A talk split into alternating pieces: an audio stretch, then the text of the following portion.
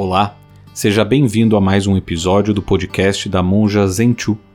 Você pode acompanhar as lives que a Sensei faz de segunda a sexta em sua conta no Instagram, monjazenchu, e em seu canal no YouTube. Siga a Trilha Zen.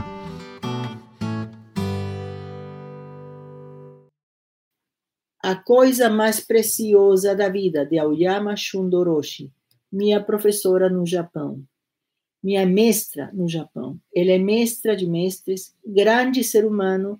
Quando eu digo, vocês imaginem um, a, a, como a gente pensa que deve ser um mestre zen, ela. Aqui está a fotinho dela, tão linda. Muito amada por mim, não por mim, só por todo mundo. Conhecê-la e se apaixonar por ela. Este ano está fazendo 90 anos, né? velhinha, parece que com dificuldades, mas lúcida uma mente sumamente treinada. E tem, ela é uma escritora muito famosa, né? Conseguiu agora o cargo de Sendo, que é está o abade nos nossos mosteiros e depois vem o Sendo, né? Ela. E a primeira mulher na história do budismo japonês que tem esse cargo. Numa sociedade patriarcal, patriarcal machista e conservadora como é a japonesa, essa, essa essa menção, essa honra que deram para ela não é qualquer coisa, não. E ela conquistou isso como? Fazendo política? Entrando aqui, falando com fulano, puxando, fazendo o que tinha que fazer, dar aulas, ensinar as monjinhas, escrever seus livros e aprimorar, melhorar a obra da sua vida que ela mesma. E com tudo isso, é unanimidade. Todo mundo reconhece a grandiosidade desse ser humano e humilde como ela sou. E ela não tem uma coisa, porque quando eu falo para você sobre o budismo, que eu digo, eu desmitifico um pouco o budismo, eh, não acredito nessas grandes cerimônias assim que a gente, ai, que maravilha, eh, muito show, muito circo muitas vezes, né? Nos mosteiros fazemos isso, eu entendo que, claro, que existe uma, uma, uma conexão maior, mas se um treino apropriado, vira um circo só. Você está tão preocupado em aparecer o que vai fazer nos erros, isso, que não transcende o momento, o espaço, e fica simplesmente ensinando uma coisa que a gente está realizando mal, que mal entende. E olhem o que ele escreveu sobre o budismo, eu vou ler para vocês.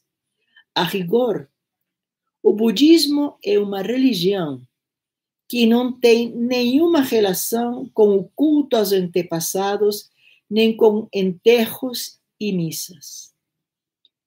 Escutem bem. A verdadeira finalidade do budismo é obter a resposta à pergunta: como devemos viver cada dia da nossa vida? Uma grande mestra, não está monjinho humilde que está dizendo isso para vocês, é uma grande mestra, mestra de mestres. Claro que fazemos missas, fazemos funerais, fazemos enterros, né? Para consolar as pessoas que estão nos momentos mais terríveis, fazemos casamentos para abençoar, mas o budismo, a finalidade de, como diz ela, a verdadeira finalidade é, no fim das contas, a coisa mais simples, simples a pergunta que não deveria calar dentro de nós. Deveria estar presente nos todo 24 horas por dia, todos os dias das nossas vidas. Como eu faço para viver como estou vivendo meu dia a dia. Esses foram os ensinamentos de Shakyamuni Buda. Shakyamuni Buda não tinha grandes cerimônias, não tinha vestimenta, não tinha misa, não tinha sutra, não tinha nada disso. Ele era o sutra, ele estava lendo, interpretando o sutra original nos cantos dos pássaros, na chuva, na verde, verde das plantas, águas dos rios, a mente humana, tudo isso se compõe esse grande sutra. E ele usava, traduzia para nós com suas palavras e com o zazen, onde ele atingiu a iluminação, para quê? Para que cada, cada um de nós pudéssemos ter as ferramentas para poder viver dia a dia a única coisa que a gente pode viver, as nossas vidas. E como vivemos nossas vidas? Como ele propõe, como um Buda. E aí começa o problema, ah, e é como um Buda, e aí começa a pessoa a viajar na maionese. Um Buda é isto, um extraterrestre, levita, tem cinco orelhas. O Buda está sentado, quando você for escovar os dentes, Limpe bem o espelho e olhe, na sua frente está um Buda. Que você não reconheça outra coisa. Que você não tenha aprofundado na sua budeidade, na sua vida, é outra coisa. Mas cada vez que você escova os dentes, a cara que você está vendo, o rosto, é o rosto de um Buda. Ainda por ser explorado, ainda por ser descoberto, um Buda que está esperando ser resgatado por nós mesmos, porque esse Buda ninguém pode resgatar por nós. Os ensinamentos, estas petiscos, estas aulas pequenas que dou de, de budismo para você, para que são? É para que fiquem, ai, que frase tão bonita. Que frase bonita, nem que nada. Ai, que impressão, que cerimônia, que seriedade. Que nada, gente. Tudo isto são simplesmente ferramentas para você sentar na cozinha da sua vida e digo, agora como eu faço com estes ingredientes? Porque se chama petisco, né? O que eu faço com estes cozinho este dia com os ingredientes que a vida me deu a minha vida, como eu faço, como eu faço para viver bem, com dignidade, como um Buda, e voltamos. Mas, monja, como vive um Buda? O jeito de saber como vive um Buda, como pensa um Buda, como come um Buda, como anda um Buda, como morre um Buda, é sendo um Buda. E essa é a prática incessante.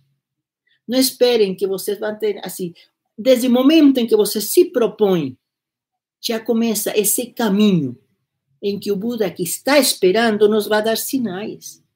E a gente não vai encontrar. Como vou saber se eu não sei, nunca vi uma foto, preciso de uma foto que mandem pelo WhatsApp de Buda? Estou te dizendo a sua cara. E se você encontrar de verdade o Buda em você, vai ver ele em qualquer lugar do mundo, qualquer pessoa que tiver atingido esse estado de Buda, a gente vai reconhecer que esse é o trabalho, porque não vamos conhecer, não precisamos de foto no WhatsApp, não precisamos uma descrição, como muitas pamonhas dizem, ah, iluminação me descreva o que é, monja, o que é o vazio, o que... E vocês querem pegar atalhos, porque não fazem o dever de casa, né? Como vive um Buda a vida, monja? Viva a sua vida.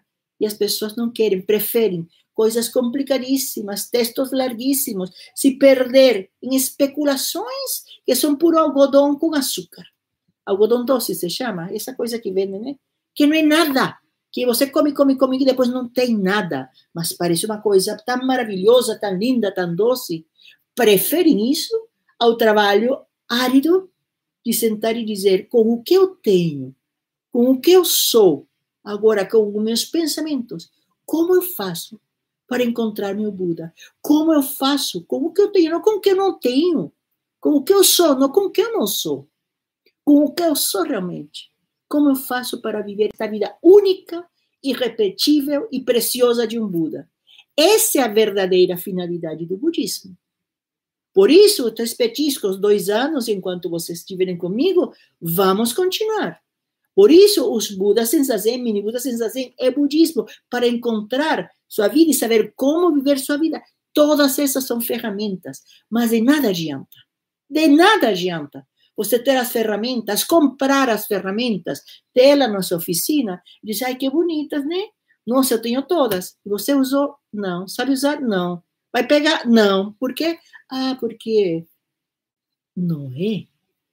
Este momento é único e sagrado. Este momento se chama de vida no presente o budismo, sua qual a verdadeira finalidade, como cada um de nós vamos viver uma vida de Budas. Qual a finalidade? Por que eu vim aqui? Essa é pergunta que vocês devem colocar nas suas mentes, se não tinham, e começar a pensar, nossa, realmente. E em função disso se derivam uma série de benefícios que vai trazer a procura da resposta dessa pergunta. Aoyama Shundoroshi grande mestra Zen, a coisa mais preciosa da vida, não está monjinho humilde, que eu já falei isso sempre porque é um assunto que a gente chega depois de muito pensar. Mas as palavras da mestra textuais, a verdadeira finalidade do budismo é obter a resposta à pergunta: como devemos viver cada dia da nossa vida? E com essa resposta eu deixo vocês hoje. Pensem, façam seu dever de casa. Vamos deixar de terceirizar esta vida maravilhosa de Budas. Como vive um Buda? Vamos juntos, eu acompanho vocês, mas vocês têm que andar firmes, decididos, alegres, porque nos encontramos e temos a chance de poder, a oportunidade de poder praticar e escutar esses ensinamentos todos os dias na sua casa, no seu sofá, no seu escritório, onde você, na sua cama. que mais estamos esperando? Todos os dias é só apertar e vem os ensinamentos de Shakyamuni Buda. Agora, depois a gente tem que ter vergonha na cara com esses ensinamentos.